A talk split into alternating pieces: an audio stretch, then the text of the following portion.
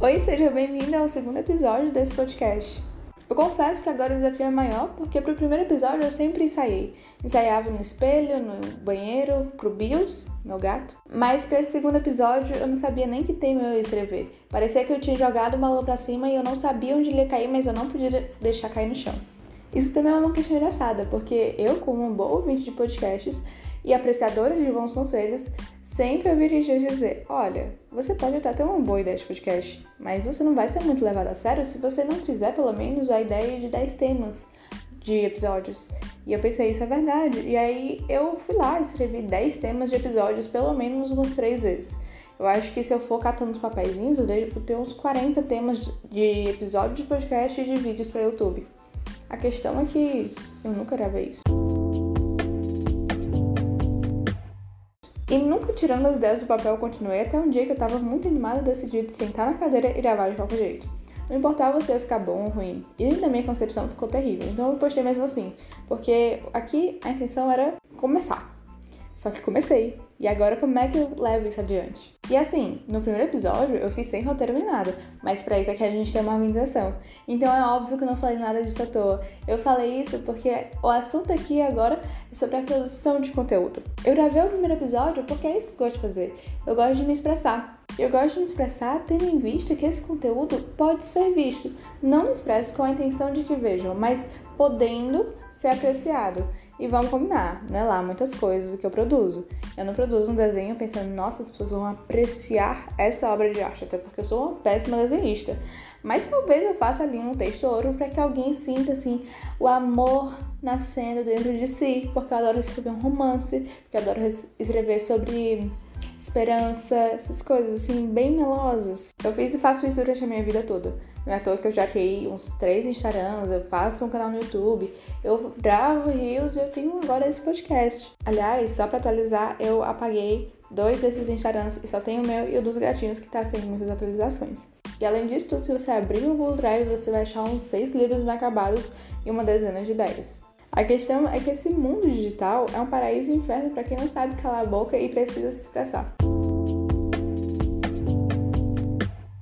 E olha, não me entenda mal. Se você achou que eu era uma blogueira ou uma influenciadora digital, tire agora essa imagem da sua cabeça. O máximo que eu faço é postar um vídeo aqui ou ali, postar fotos de gatinho e é assim que eu levo a minha carreira de creator. Porque eu não quero falar sobre a constância, mas justamente sobre essa eventual postagem, que quase não acontece. Na verdade, os meus melhores textos estão restritos ao meu diário e os meus melhores momentos de tagarelice estão com os meus amigos ou com meu namorado. Ah, desculpa, não só esse. Tem também o IGTV que eu tenho no meu Instagram, que também tem ali uma boa dose de tagarelice para você que gosta de me ver falando. Claro, isso se dá um pouquinho pelo padrão de qualidade que eu já explanei no episódio anterior. E aqui eu quero focar numa coisa. Eu agradeço a Deus por não precisar da produção de conteúdo para viver. Isso porque os meus pais me sustentam. Porque se eu precisasse, eu sinceramente não sei se eu ia conseguir entregar um conteúdo de qualidade como eu prezo. E por conteúdo de qualidade, talvez você esteja ouvindo isso pensando, nossa, mas Débora, você considera isso de qualidade? Então, ainda não. Mas é porque eu tô me forçando a postar mesmo sem, sem tanta qualidade. Tem ali uma qualidade, gente, vamos combinar. Aqui eu fiz um roteiro, eu fiz uma preparação, tô com um microfonezinho legal. Não tá lá, assim, uma bagunça, né? Mas pelo menos com o mínimo de qualidade. Dado a ele, eu não consigo simplesmente gravar uns 10 vídeos e achar os 10 bons. Para esse mesmo episódio, eu já devo ter gravado umas 5 introduções mas também tem o fato de que eu não suporto produzir tanto conteúdo como é necessário nos dias de hoje. Eu não entendo essa necessidade de constância que o Instagram, que o marketing digital quer empurrar pra gente. Eu não consigo suprir essa demanda de conhecimento de marketing, de design, de me mostrar como autoridade no assunto e todas as coisas que você acha em qualquer IG genérico de marketing digital, que normalmente não é produzido por um especialista, mas ele quer que você acredite que ele sabe do que está falando. No mundo moderno, você precisa ser um excelente profissional, mesmo nas áreas que você detesta. Ou talvez você precisa acreditar tanto que você é um bom profissional naquilo que você vai se tornar um. Antes, um escritor poderia só escrever e de vez em quando, sei lá, postar um story. Não que nessa época em que o escritor poderia só escrever, ele postasse story, porque talvez o story nem existisse. Quer dizer, eu nem sei se essa época de fato existiu ou se é algo que a gente fala como alguém que fala sobre os tempos áureos do passado, só que os tempos áureos do passado também nunca existiram. Mas vamos supor que houve uma época em que o instrutor poderia apenas escrever, talvez, né, pegando um bico aqui ali numa revista, escrevendo uma crônica para o jornal, mas assim, ele só escreveu, ele não precisava pensar no marketing digital dele, essas coisas e tudo mais. Se ele tivesse story, ele poderia só postar o story no café dizendo hoje está difícil, ou então postando uma frase brega de uma literatura qualquer. E eu adoro frases bregas, tá? Mas hoje em dia não importa se o seu livro é bom a editora não está conseguindo fazer tantas apostas arriscadas, então baixa a bola. Possivelmente você vai ter que se autopublicar e pagar leitura crítica, leitura sensível, capista e, gente, quantas outras coisas mais? Um revisor, talvez? Tudo isso, claro, garante a qualidade do seu livro, mas você precisa se especializar em diversas outras coisas que nem sempre é a sua área. E depois da publicação, se você tivesse autopublicado, você possivelmente ainda vai precisar ficar planejando um marketing imenso por si próprio. E muito possivelmente você não é formado em marketing. Não que você precise ser formado em marketing para atuar na área de marketing. Mas assim, às vezes você não gosta disso, mas você tá lá fazendo rios de dancinha para ver se você consegue alguma visualização em alguma compra no Kindle Unlimited que sinceramente dá 0,5 centavos por página, quando seu conto tem 25 páginas. É, realmente é, é inviável a vida do escritor no Brasil. Faça três rios por dia, sete stories, sendo que um deles precisa ser uma enquete, uma caixinha de perguntas e uma frase motivacional. Não tem como só escrever? Não, não tem. Galera, eu adoro criadores de conteúdo, sobretudo quando eles de fato criam um conteúdo bom. O problema gira mais em torno da selva que são as redes sociais, as quais são um reflexo do mundo atual. Em 2021 você precisa lutar para aprender alguém nos primeiros segundos do seu story e você tem, é óbvio, algumas armadilhas ali para isso.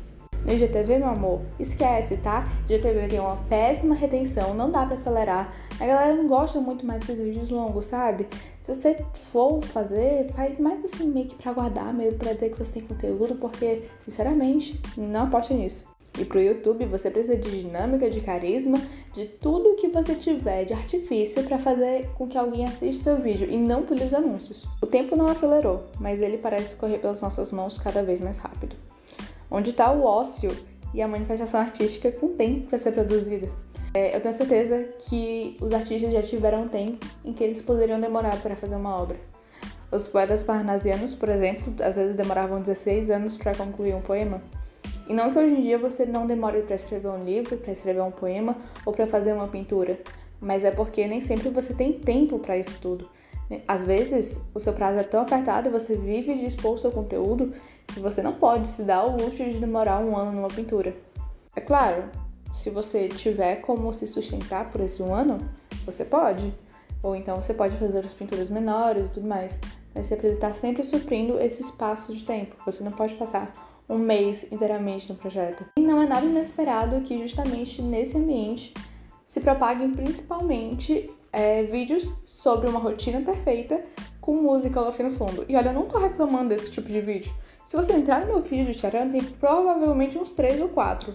Porque eu adoro esse tipo de vídeo, eu adoro videozinhos calmos. Mas eles simbolizam uma coisa: a modernidade está muito acelerada e por isso a gente recorre a esses vídeos que nos tiram um pouco dessa correria e nos colocam em um mundo calmo, em um mundo tranquilo, em um mundo que não tem som de carro ali fora. E olha, eu já gravei muitos vídeos muito bonitos, de fato, não necessariamente de rotina, porque eu não gosto de rotina, mas sei lá, estudando, colocando comida pros gatos que era uma barulheira atrás. Olha, se eu não colocasse música, de fato não ia ficar nada. Mas eu gosto, não tô reclamando das pessoas mascararem um pouco a sua rotina.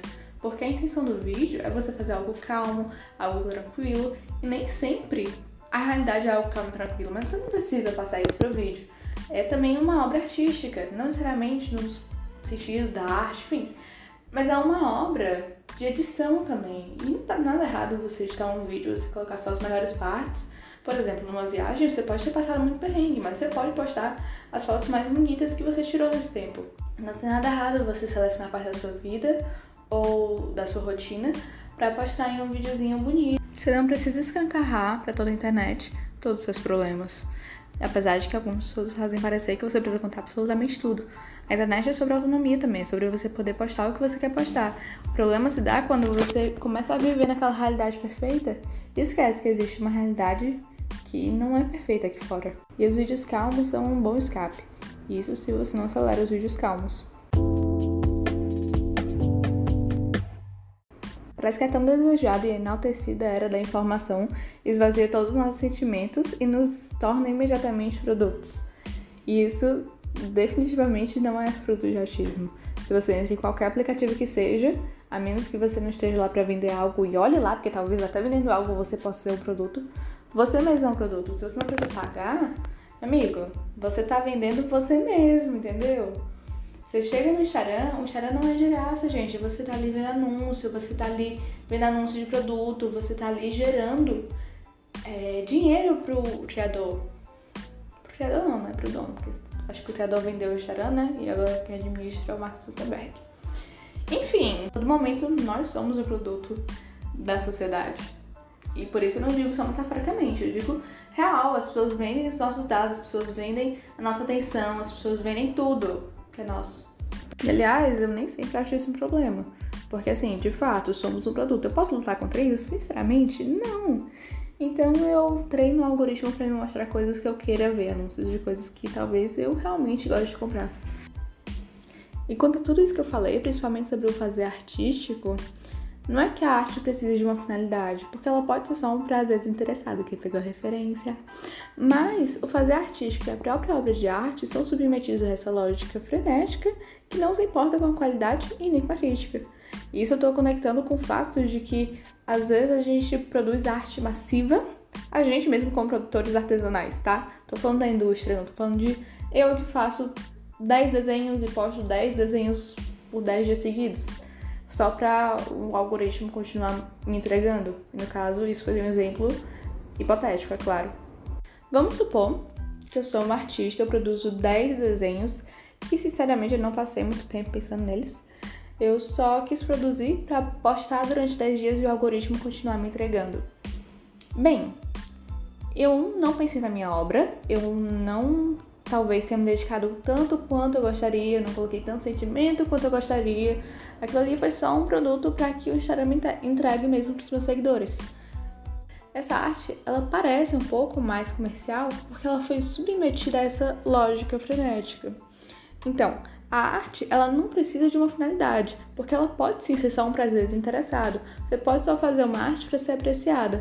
Mas o problema que eu vejo é quando você submete essa arte a essa lógica frenética do capitalismo como um todo. E é um problema que, sinceramente, eu não acho que possa ser solucionado tão fácil. Eu não acho nada de errado você postar 10 desenhos que você nem se preocupou tanto assim, ou que são só pequenas variações de um mesmo. Enfim, é óbvio que isso foi só um exemplo, mas talvez você esteja falando sobre é, produzir um conteúdo que nem, assim, faz alguma diferença, sabe? Ou você postar coisas que assim, você posta só pra que você tenha algo para postar no dia. Vocês já se depararam com aqueles posts de Instagram de marketing digital dizendo o que postar quando você não tem nada para postar? A melhor coisa que eu li foi quando uma pessoa que trabalha com marketing digital disse: Olha, quando você não tem nada para postar, você não posta, você vai estudar, você vai pensar e aí talvez você tenha ideia para um post. Porque não adianta de nada você ficar postando um conteúdo vazio. Bem, não é isso que o algoritmo e o capitalismo pensa, mas a gente pode ir um pouquinho contra essa lógica. Não vejo nada de errado se você posta, tá? Eu entendo. Eu entendo que a gente precisa, assim, pagar os boletos, que a gente precisa continuar ali com o nosso trabalho nas redes sociais, mas eu sinto pena, me sinto triste por essa situação. E assim, eu tô falando isso tudo, mas todo mundo adora um like, um elogio. É muito bom quando você posta uma foto e as pessoas te elogiam, acham seu cabelo bonito. Mas a gente aqui é como o sistema te faz refém dessa postagem em massa. Mas a crítica aqui é quando o sistema te faz refém disso, de curtidas, de likes, dessa postagem em massa. No fim, eu fiz esse podcast inteiro pra dizer que eu só quero me expressar como eu gosto e ter quem gosta de apreciar, sem ter que me submeter a essa lógica frenética. E ainda bem que eu posso fazer isso. Eu espero que você também possa com ou sem dancinha. Mas se você estiver fazendo uma dancinha, eu espero que você faça de coração. Foi um prazer estar aqui, eu espero que você tenha gostado. Se sim, me segue no Instagram e me conta o que achou. Se você gostou muito de mim, você me segue no YouTube também, tá certo? Não se esquece de assinar esse podcast com a sua plataforma preferida. E até mais!